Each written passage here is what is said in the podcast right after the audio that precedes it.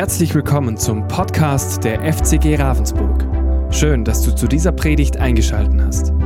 Wir wünschen dir in den kommenden Minuten spannende Erkenntnisse und eine gute Zeit mit Gott. Morgen. Ist euch gut? Sehr schön. Ich bin Joel für alle, die mich nicht kennen. Ich arbeite hier in der Gemeinde als Vikar, was auch immer das ist. Ne? Kann man das essen?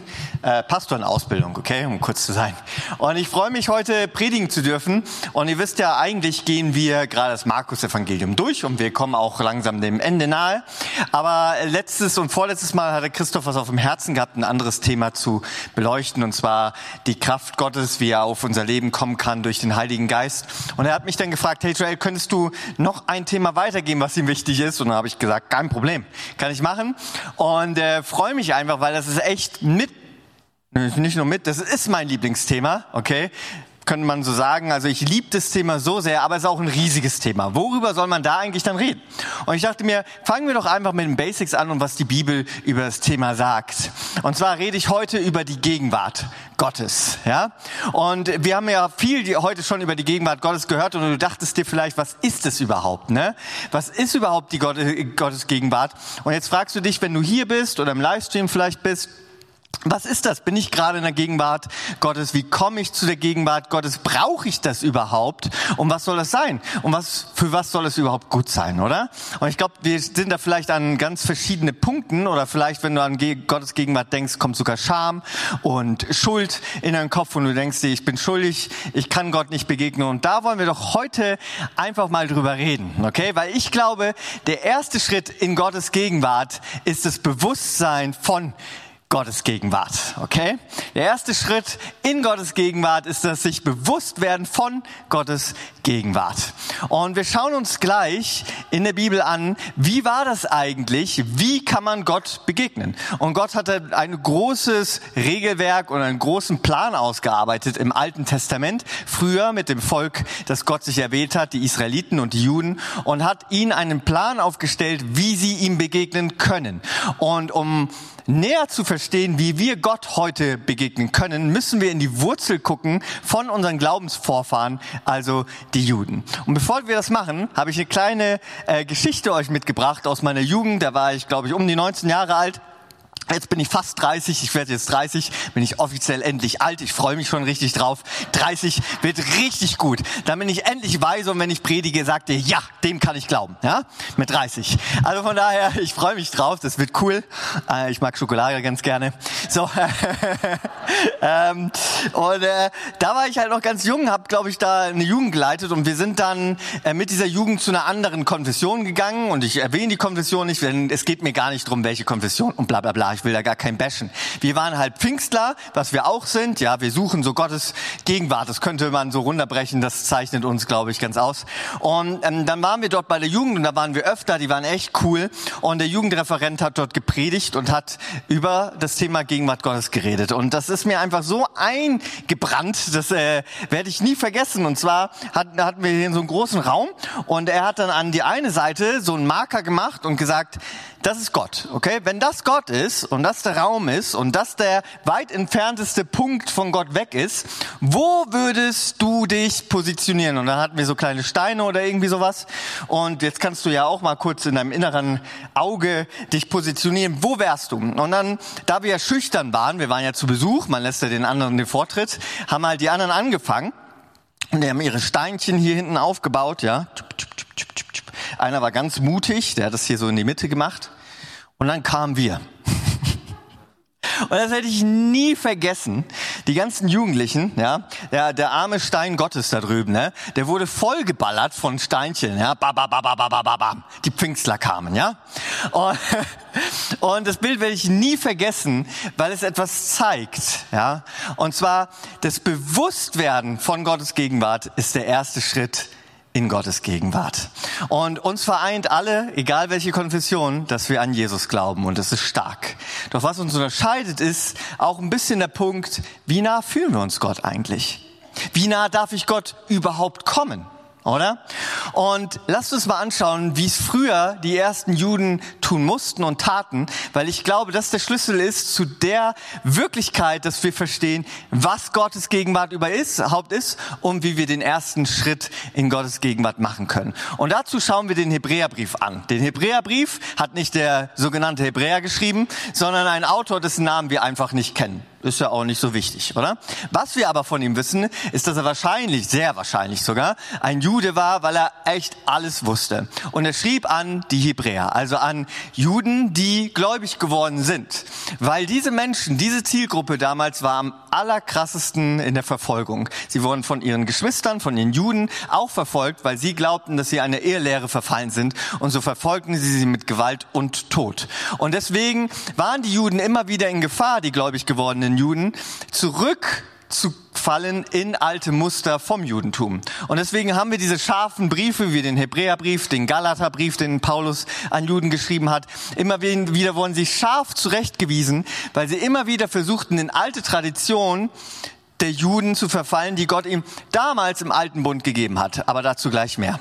Und deswegen genau in diese Situation schreibt der Hebräerbriefschreiber rein. Und schlag doch gemeinsam gern mit mir auf Hebräer Kapitel 9. Okay? Und da lese ich erstmal die ersten Verse vor von 1 bis 7 und dann gehen wir weiter. Also Hebräer 9.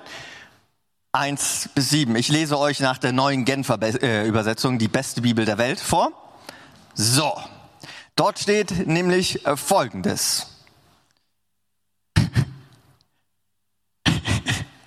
da ich aus meinem Handy vorlese, irgendwer ist gerade auf unserer Internetwebsite und ich krieg dann, da ist so ein Chat, krieg da so ein Chat, der schickt mir so coole Fotos, wie eine Katze gerade ein äh, Seil äh, zerbeißt, äh, Monopoly mit No und so, ist lustig. Äh, danke, wer auch immer das ist. Macht Spaß zuzuschauen hier. So, Hebräer 9, Abvers 1. Nun gehören, gehörten ja bereits zum ersten Bund gottesdienstliche Vorschriften. Und es gab schon damals ein Heiligtum, allerdings ein irdisches, ein Zelt, das folgendermaßen aufgebaut und eingerichtet war. Es hatte einen vorderen Raum, in dem der Leuchter, der Tisch und darauf ausgelegt die geweihten Brote waren. Dieser erste Raum des Zeltes, den man durch einen Vorhang betrat, wurde das Heilige genannt. Dahinter befand sich durch einen weiteren Vorhang abgetrennt ein zweiter Raum, das sogenannte Allerheiligste. Zu dem der goldene Räucheraltar und die ganz mit Gold überzogene Bundeslade gehörte. In diesem waren der goldene Krug mit dem Manna, der Stab Aarons, der Blüten getrieben hat, und die beiden Steintafeln mit den Gesetzesbestimmungen des Bundes. Auf der Bundeslade standen als Hinweis auf die Gegenwart der Herrlichkeit Gottes zwei Kerube, die ihre Flügel über den Deckplatten der Lade, dem sogenannten Sühnedeckel, ausbreiteten. So, so sahen also, ohne dass wir jetzt auf weitere Einzelheiten eingehen brauchen, Aufbau und Einrichtung des Heiligtums aus. Jeden Tag nun betraten die Priester den vorderen Raum des Zeltes, um dort ihre gottesdienstlichen Pflichten zu erfüllen. Da, den hinteren Raum jedoch durfte nur der Hohepriester betreten, und zwar nur ein einziges Mal im Jahr. Und nur mit dem Blut von Opfertieren. Dieser Bund, dieses Blut brachte er als Opfer für seine eigene Verfehlung und für die des Volkes da.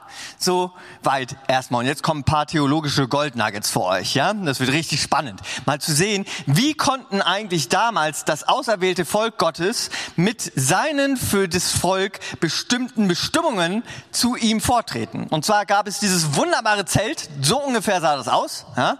Das äh, war die sogenannte Stiftshütte. Durch Mose waren ja die Juden, das Volk Israel, ein Nomadenvolk. Die wanderten ja sehr, sehr viele Jahre durch die Wüste und bauten sich also diese Stiftshütte, die mobil war, die sie immer wieder abbauen, aufbauen konnten, um so Gott ein Heiligtum zu errichten. Eine Stätte, wo sie Gott begegnen können, der dann später in Jerusalem abgesetzt wurde durch den Tempel okay, der dann später zerstört wurde.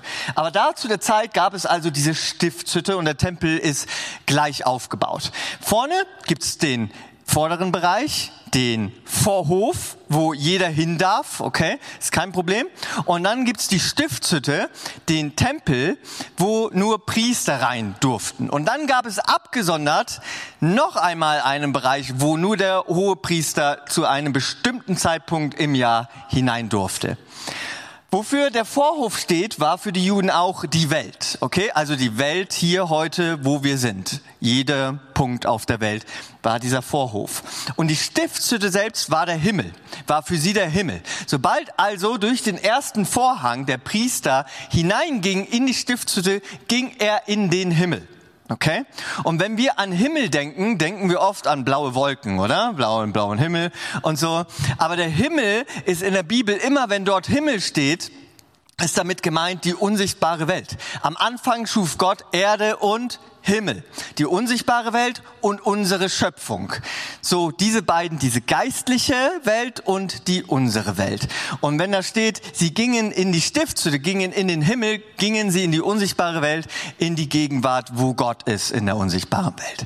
Und da durften nur die Priester, die Leviten, die auserwählt wurden, ja, ein besonderes Geschlecht, und die vollbrachten dort ähm, ja, religiöse Tätigkeiten, um den Herrn zu dienen. Sie wechselten die Öllampen am Menorah aus, sie hatten diese wunderbaren Schaubrote, die einmal in der Woche ausgetauscht wurden und sie dann essen durften, machten äh, Lobgesänge für den Herrn, alles in diesem ersten Heiligtum, der abgesondert war von der Welt. Und dann gab es nochmal diesen anderen Raum, genauso sieht das nochmal eine wunderschöne Nachaufnahme digital aus. Und jetzt kannst du nochmal ein Bild weitermachen.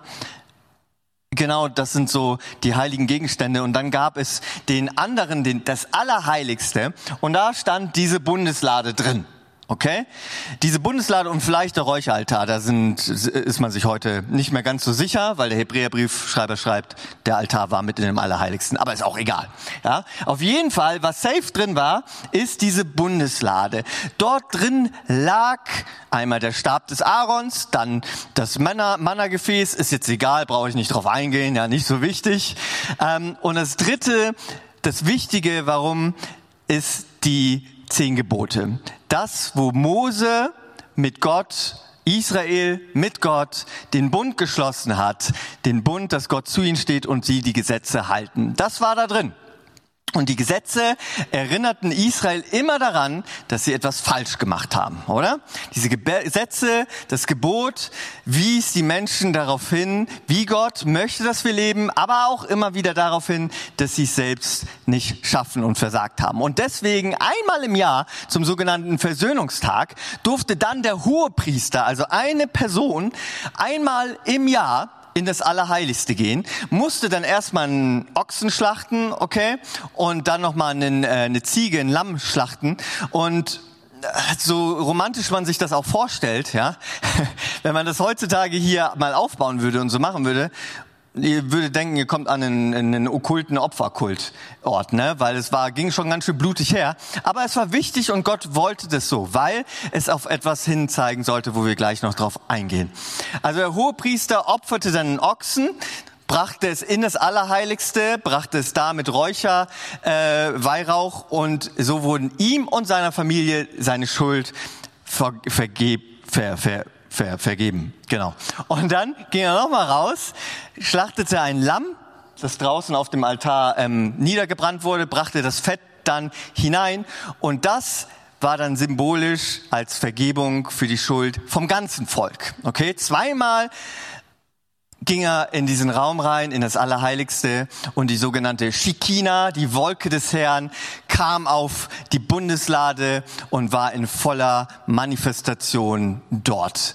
Einmal im Jahr durfte eine Person Gott begegnen und stellvertretend die Schuld vergeben für sein Volk. So war das Gott zu begegnen. Ja, Heißt das, dass wir das heutzutage auch wieder aufbauen sollen? Oh, könnte man mal versuchen, oder? Haben schon viele versucht, wird heute auch immer noch von dem Volk Israel versucht, die nicht daran glauben, dass Jesus lebt. Gott verhindert es aber und die Bundeslade gibt es auch nicht, nicht aufzufinden. Aber dazu gleich mehr. Also war das dieser Punkt, wo das Volk Gott begegnen durfte. Lasst uns mal zwei Verse weiterlesen, was das heißt. Und zwar steht das in Vers 8 und 9 steht Folgendes, sehr Wichtiges, was der Hebräerbriefschreiber uns klar machen möchte. Und zwar steht dort, was lehrt uns der Heilige Geist durch das alles? Er macht deutlich, dass der Weg ins Himmlische Heiligtum nicht offen ist, solange die Bestimmungen der irdischen, des irdischen Zeltes in Kraft sind. Dieses Zelt ist nämlich ein Sinnbild dessen volle Bedeutung wir erst in der heutigen Zeit verstehen. Die Gaben und Opfer, die nach den Vorschriften des Gesetzes dargebracht werden, sind nicht imstande, den Opfernden wirklich von seiner Schuld und zu befreien und sein Gewissen zur Ruhe zu bringen. Also, dieses Zelt war dafür da, den Himmel zu begegnen und seine Schuld vergeben zu bekommen. Und wisst ihr, hier steht, sagt er uns Folgendes, der Heilige Geist, was möchte der Heilige Geist uns damit sagen? Und als Zeitnot immer fragen, wenn wir die Bibel lesen, was will der Heilige Geist uns mit der Stelle jetzt überhaupt sagen? Was möchte Gott uns sagen? Der Heilige Geist ist ein Teil von Gott, der Dreieinigkeit, Vater, Sohn, Heiliger Geist. Was möchte Gott uns hier mit der Stiftshütte sagen? Und zwar, solange dieses alte Zelt, diese Stiftshütte noch im Betrieb ist, kriegen wir die neue Verheißung nicht. Und da liest man jetzt drüber und denkt sich, ja, alles klar, gilt ja für uns heute nicht mehr, oder? Aber weil wir sind ja keine Juden, nicht Israel, vielleicht schon doch noch ein bisschen. Und ich glaube, dass diese Vers uns genau heute noch was sagen möchte, weil wir in der Gefahr sind, ganz schnell dahin zurückzurudern. Denn wie schnell wollen wir Gott begegnen, indem wir manche rituelle Sachen machen, auch wenn wir die nicht ganz in diesem Ton machen, aber ganz ähnlich und sagen, vielleicht bist du manchmal da und sagst, wie kann ich Gott begegnen? Ich kann Gott doch nur begegnen, wenn ich heilig genug lebe. Ich kann Gott nur begegnen, wenn ich gerade gerade um Schuldvergebung gebetet habe. Ich kann Gott nur begegnen, wenn ich genug Geld ihm gegeben habe. Ich kann Gott nur äh, begegnen, wenn es gerade der Zeitpunkt ist. Ich kann Gott nur begegnen, wenn ich gerade hier vor Ort in der FCG Ravensburg in den Räumlichkeiten bin. Ich kann Gott nur begegnen, wenn ich vielleicht mit anderen Leuten zusammen bin. Oder wie auch immer du das gerne füllen möchtest. Ich kann Gott nur begegnen, wenn die bestimmten Gegenstände hier rumstehen oder was auch immer. So schnell kommen wir, ob wir glauben oder nicht, genau dahin, dahin zurück, wo wir das alte Zelt wieder aufbauen und sagen, wie können wir Gott begegnen? Wir brauchen dies, jenes und so weiter und so fort. Und das ist nämlich genau der Knackpunkt, der damals war. Einmal im Jahr ging der Hohepriester ins Zelt, ins Allerheiligste und brachte die Opfer da, damit sie befreit wurden von der Schuld. Aber eins machte das ganze Opfer nicht. Es befreite sie zwar immer wieder von ihrer Schuld, aber nie von ihrem Gewissen. Niemals. Ihr Gewissen war nie frei. Immer wieder waren sie geplagt von dem Gedanken, dass einmal im Jahr da jemand rein muss, um stellvertretend für mich daran erinnert zu werden, dass ich's verbockt habe, dass ich's nicht kann, dass ich ein Sünder bin, dass ich sterben muss, dass ich nicht Gott nahe sein kann und ihm nicht begegnen kann. Jedes Jahr immer wieder, ihr Gewissen war nicht frei. Und wisst ihr, ich glaube, dass unser Gewissen oft auch nicht frei ist. Dass wir nämlich genau da sind und sagen, was kann ich noch tun, um Gott näher zu kommen? Was habe ich nicht getan? Und was ist der Grund, warum ich Gott nicht nahe bin? Der erste Schritt in Gottes Gegenwart ist, dass sich bewusst werden von Gottes Gegenwart und nicht das Erfüllen von irgendwelchen Bestimmungen und Ritualen.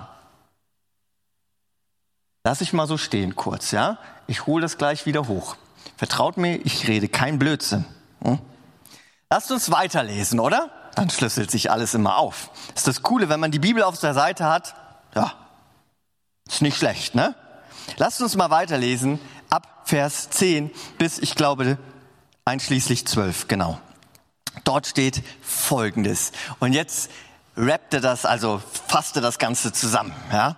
Dort sagt er folgende genialen Sätze. Ah, die sind einfach mega, also hört gut zu.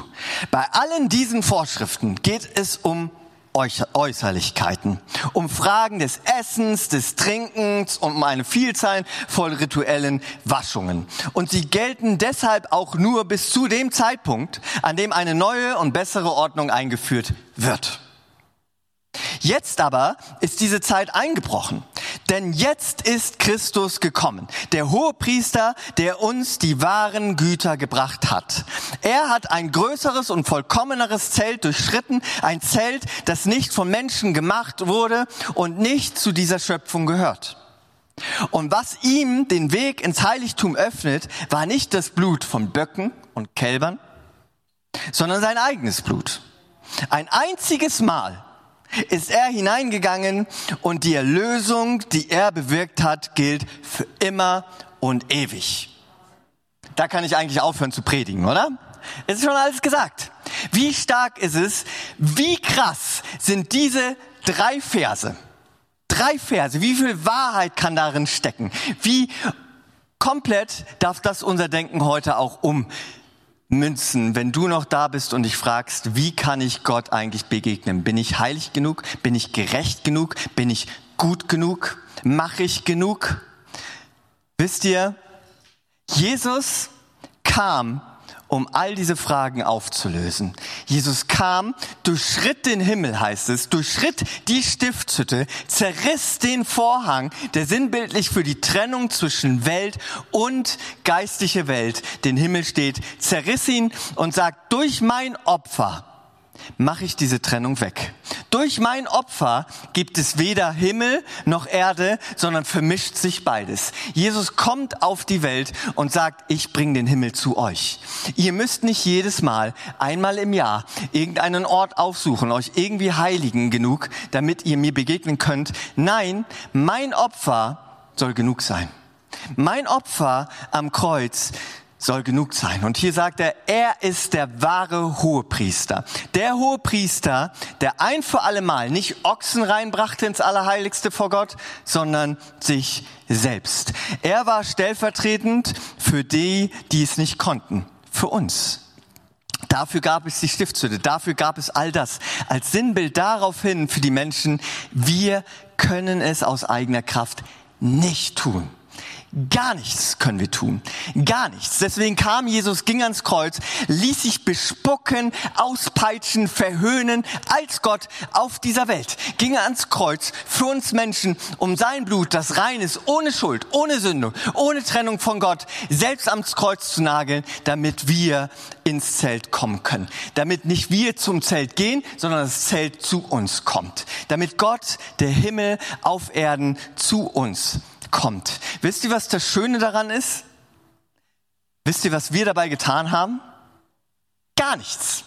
Überhaupt gar nichts. Die Gesetze erfüllten und erinnerten die Menschen immer daran, was sie nicht tun können und wie sie versagen. Und Jesus erinnert uns immer daran, wenn wir ihn am Kreuz sehen, was er für uns getan hat und dass wir gar nichts tun müssen. Das muss man erstmal bewusst werden, okay? Erstmal sacken lassen, weil wir haben, glaube ich, einen anderen Pol, was wir alles immer tun müssen und nicht getan haben, ja? Natürlich ist es wichtig, und da komme ich gleich nochmal drauf, was wir für Gott tun. Aber am allerersten müssen wir uns erstmal bewusst werden, was wir nicht tun können und auch was wir gar nicht tun müssen. Und wisst ihr, wie oft wir Christus wieder ins Kreuz hauen, Jahr für Jahr? Und hier steht im Hebräerbrief einmal. Einmal ging Christus ans Kreuz. Einmal und es reicht. Einmal ging er ans Kreuz, einmal zerriss der Vorhang und einmal ist alles offen. Und wenn du hier bist und sagst, ich lade Gott in mein Leben ein und du machst einen Fehler, brauchst du Christus nicht wieder ins Kreuz hauen. Gott ist für dich gestorben und er hat deine Schuld vergeben. Und das ist der Knackpunkt von dem Hebräerbriefschreiber. Er will hier etwas ausdrücken. Und zwar das mit dem Gewissen. Lasst mich nochmal aus Kapitel 10 etwas vorlesen, damit ihr wisst, dass ich wirklich die Wahrheit sage. Okay? Also, Kapitel 10. Könnt ihr gerne mit gemeinsam aufschlagen, ab Vers 19 bis 22. Dort steht das Ganze so schön zusammengefasst nochmal. Wir haben jetzt also, liebe Geschwister, einen freien und ungehinderten Zugang zum Heiligtum zu Gottes Heiligtum. Jesus hat ihn uns durch sein Blut eröffnet. Durch den Vorhang hindurch, das heißt konkret durch das Opfer seines Leibes, hat er einen Weg gebahnt, den bis dahin noch keiner gegangen ist. Einen Weg, der zum Leben führt. Und wir haben einen Hohepriester, dem das ganze Haus Gottes unterstellt ist. Deshalb wollen wir mit ungeteilter Hingabe und voller Vertrauen und Zuversicht vor Gott treten. Wir sind ja in unserem Innersten mit dem Blut Jesu besprenkelt und dadurch von unserem Schulden, schuldenbeladenen Gewissen befreit. Wir sind bildlich gesprochen am ganzen Körper mit reinem Wasser gewaschen. Wisst ihr, das ist das, was das alte Opfer nicht bewirken konnte. Es konnte zwar temporäre Schuldvergebung bewirken vor Gott, aber es konnte eins nicht tun. Und zwar uns von unserem Gewissen befreien. Und wie oft sind wir da, dass wir ein schlechtes Gewissen haben und ein Gewissen, kann ich überhaupt vor diesem Gott treten? Kann ich überhaupt in seine Gegenwart kommen? Bin ich überhaupt gut genug? Habe ich überhaupt gerade genug Richtiges getan, damit ich vor ihm bestehen kann? Und wisst ihr, all das will Gott uns nehmen und dir ein Bewusstsein machen, dass du nichts mehr tun musst. Gar nichts mehr. Denn wofür wäre Jesus dann überhaupt gekommen, wenn wir es aus eigener Kraft getan hätten? Warum ist er ans Kreuz gegangen? Weil wir es eben nicht können. Weil er einen Bund mit sich selbst geschlossen hat, in dem wir Teilhaber sein dürfen, wenn wir ihn in unser Leben einladen. Wenn wir an ihn glauben. Mehr müssen wir gar nicht tun. Sobald du an ihn glaubst, lebt er in dir und besprenkelt dich mit seinem Blut. Und immer wenn Gott auf uns schaut, sieht er, wir sind rein und heilig. Aber wisst ihr, dieses wunderbare Bild, dass wir rein und heilig sind, ist keine Entschuldigung dafür, dass wir jetzt bewusst in Sünde und in Trennung und in schlechten Taten leben können, sondern vielmehr darf uns erinnern, was wir dadurch tun können. Wisst ihr, nicht wir müssen zum Himmel gehen, der Himmel lebt in dir. Weißt du, wie krass das ist? Weißt du, wie heftig das Bewusstsein ist, dass Gottes Gegenwart durch Jesu Christi Opfer in uns lebt? Und die Stiftshütte nicht irgendein Ort auf dieser Welt ist, sondern du bist. Du. Nicht die FCG Ravensburg als Gebäude, sondern die FCG Ravensburg als Menschen. Jeder einzelne Mensch, der Jesus bezeugt und an ihn glaubt, ist Himmel, ist Jesus selbst ein Stück weit, weil Jesus in dir lebt. Da, wo du hingehst, in deiner Arbeit, in deinem Umfeld, nach draußen, hier in der Gemeinde, zu Hause in deiner Familie, überall, wo du bist, bringst du den Himmel mit. Der Himmel kommt zu dir und lebt in dir und du bist der Himmel und du bist gerecht und du bist heilig und du bist rein, auch wenn du mal was verbockst. Du bist besprenkelt mit dem Blut und das kann dir keiner mehr rauben. Das nimmt nicht jetzt Gott irgendwie raus aus dir, sonst hätte den Bund ja nicht mit sich geschlossen, weil wir es halt aus eigener Kraft nicht können. Aber weil wir der Tempel Gottes sind, und jetzt kommt nämlich der Mindset, das Gedankengut, das wir umstellen müssen. Nicht weil du etwas tust, kommst du in Gottes Gegenwart, sondern weil Gott mit dir ist, solltest du etwas tun. Und zwar das heilig sehen und das gerechtfertigt und heilig achten, was du bist. Paulus, ein Apostel von Jesus, schreibt, wir sind der Tempel Gottes und deshalb sollten wir rein und heilig leben. Wisst ihr, nicht fasziniert viel mehr der Gedanke, weil ich der Tempel Gottes bin und Gott in mir ist, möchte ich nicht in komischen Dingen leben. Möchte ich nicht mich mit Gott irgendwie in blöde Situationen bringen und nicht weil ich nur heilig genug sein möchte, möchte ich etwas nicht tun. Diese Motivation bringt mir nur Frust, Scham, Schuld, all das, was Christus schon am Kreuz getragen hat. Dann lass es doch am Kreuz und hol es nicht zurück. Seh dich als Tempel Gottes. Wisst ihr, was das für ein unglaubliches Geschenk ist, dass wir rein, heilig und gerecht sind und dass du der Tempel Gottes bist und deshalb dich rein und heilig hältst. Deshalb wollen wir nicht in Ehebruch leben. Deshalb wollen wir uns nicht beflecken. Deshalb wollen wir nicht andere Leute beleidigen bestätigen, weil Jesus in mir lebt und ich Jesus achten und höher stellen möchte als mich selbst. Weil ich sein Tempel bin und er in mir leben möchte und ich nicht möchte, dass ich ihm das zumute, oder? Dieser Gedanke, ich bin der Tempel Gottes. Der erste Schritt in Gottes Gegenwart ist das sich bewusst werden von Gottes Gegenwart. Wie oft, und ich darf das Lobpreisteam gerne schon nochmal nach vorne bitten, jetzt komme ich zum Schluss. Wie oft begeben wir uns dahin zurück, dass wir immer und immer und immer wieder die alte Stiftshütte aufbauen? Wisst ihr, wann wir das tun? Wenn wir immer und immer und immer wieder für unsere Alten vergeben, um Vergebung bitten. Immer wieder. für das, was schon lange vergeben ist. Wann möchtest du denn endlich mal Wann möchte ich denn endlich mal Vergebung für das akzeptieren, was ich damals falsch gemacht habe? Muss ich das immer wieder hochkochen? Muss ich immer wieder das vor Gott bringen und immer wieder um Vergebung bitten? Wenn du immer wieder um Vergebung für das bittest, was du falsch gemacht hast, dann hast du die Vergebung noch nicht akzeptiert.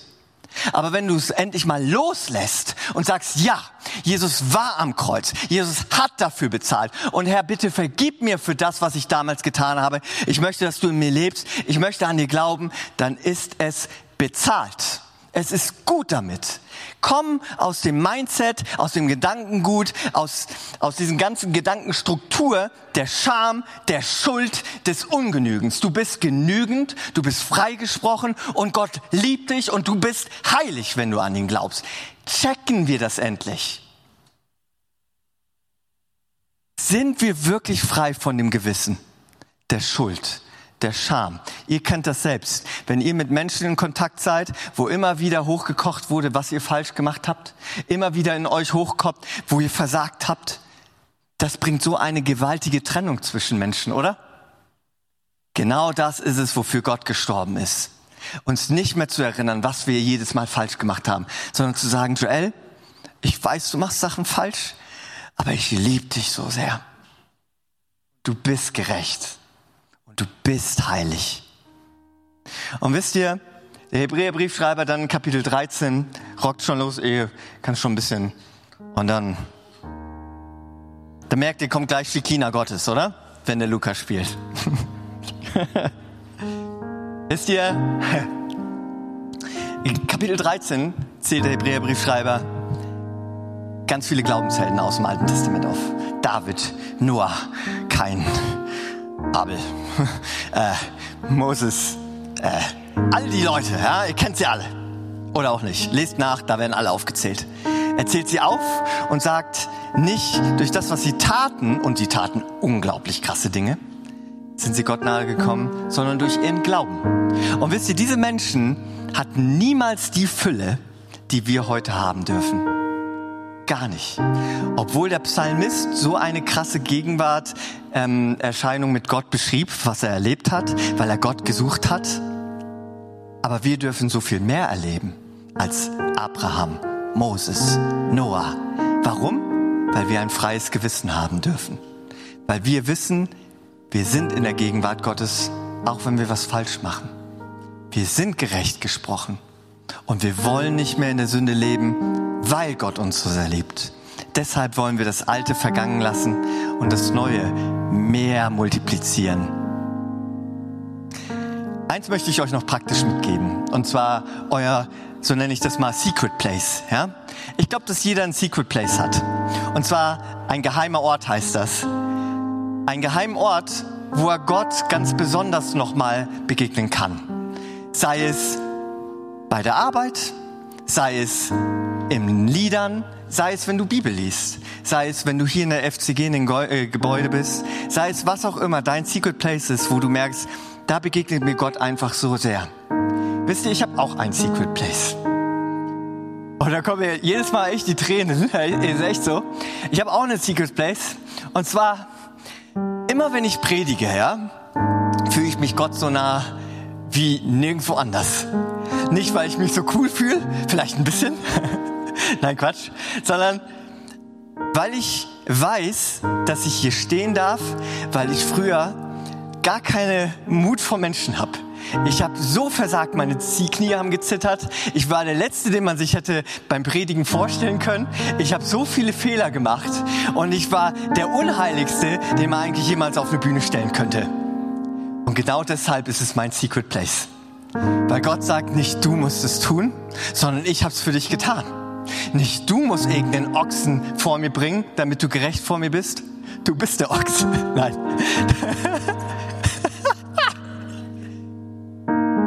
Du bist gut genug, Joel. Du bist gut genug, weil ich dich liebe. Und deshalb ist das mein Secret Place. Ich möchte, dass du herausfindest, wo dein Secret Place ist. Wo du versagt hast oder immer wieder versagst und sagst, Gott, ich möchte, dass du thronst und dass du hier deinen heiligen Ort mit mir aufbaust und dass du bewusst wirst, egal wo du hingehst, bringst du Gottes Herrlichkeit hin. Egal wer um dich herum ist. Sei es so ein schlechtes Feld, sei es was auch immer, du gehst irgendwo hin, wo du denkst, das ist übelst unheilig und ich muss erstmal überall Öl hinschmieren und so, ja? Du bist die heilige Berührung Gottes, die andere Menschen haben, weil Gott in dir lebt. Werd dir das bewusst. Der erste Schritt in Gottes Gegenwart ist das Bewusstwerden von Gottes Gegenwart. Und deswegen lasst uns doch gemeinsam aufstehen. Wir werden jetzt noch mal ein Lied singen. Und zwar ein Lied, das ich sehr mag. Es heißt, äh, öffne die Himmel. Oder wie ich so gerne singe, geöffnete Himmel. Ja? ähm, weil der Himmel aufgemacht wurde von Jesus. Er durchschritt die Himmel, heißt es um den Himmel auf die Erde in dich hineinzubringen. Christus lebt in dir, wenn du glaubst. Und wenn du sagst, ich möchte auch frei werden von Schuldgefühlen, von Scham, von Entfremdung, von Selbstgeißelung, dann möchte ich dich heute einladen, nimm Jesus im Glauben an. Ich möchte uns mal kurz einladen, dass wir unsere Augen schließen, einfach, dass wir uns fokussieren können.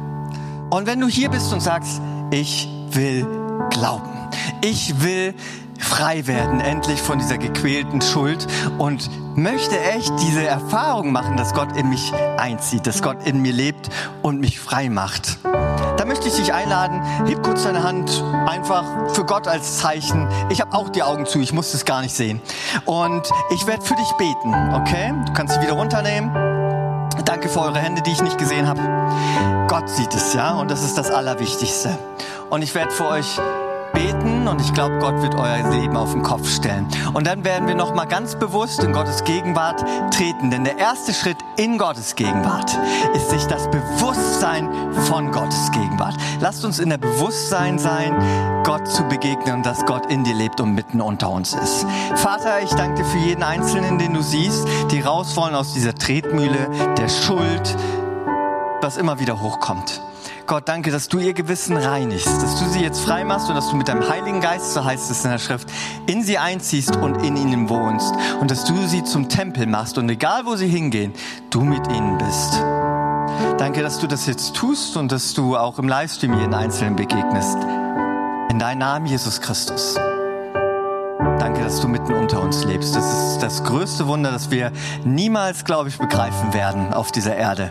Aber hilf uns zu verstehen, wie nah du uns sein möchtest, was du alles getan hast, Jesus, am Kreuz, nur damit du uns nahe sein kannst. In deinem Namen, Jesus. Amen. Wir hoffen, diese Predigt konnte dich für deinen Alltag ermutigen. Wenn du Fragen hast, kannst du gerne eine E-Mail schreiben an info@fcg-rv.de oder besuche unsere Homepage auf www.fcg-rv.de. In diesem Sinne wünschen wir dir eine gesegnete Woche und bis bald.